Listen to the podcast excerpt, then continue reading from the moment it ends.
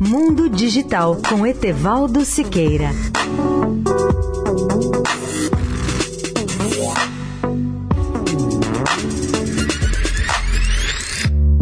Olá, amigos da Eldorado. Vocês gostariam de passar 30 dias na estação espacial? A NASA anunciou na sexta-feira, dia 7, os seus planos para abrir a Estação Espacial Internacional para uso comercial, permitindo que as empresas se engajem em atividades lucrativas e até pessoas, indivíduos, possam fazer turismo. A Agência Espacial planeja permitir que os cidadãos ou pessoas físicas possam voar para a estação espacial e que empresas e grupos privados possam usá-las como laboratório em órbita para outros interesses comerciais, incluindo propagandas de filmagens.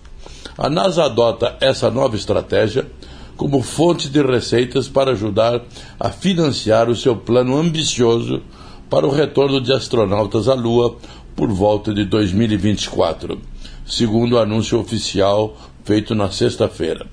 Essa decisão é de uma mudança significativa para a agência, pois de longa data havia proibição quanto ao uso turístico da estação, já que o investimento total na ISS custou até agora aos contribuintes cerca de 100 bilhões de dólares ao longo da sua vida útil.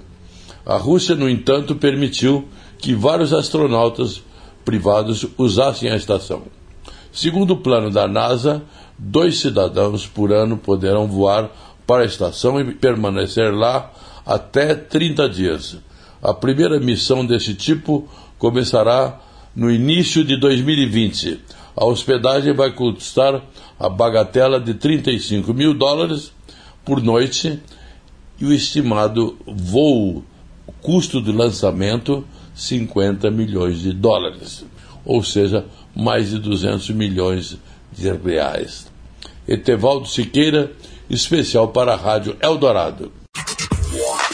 Mundo Digital com Etevaldo Siqueira.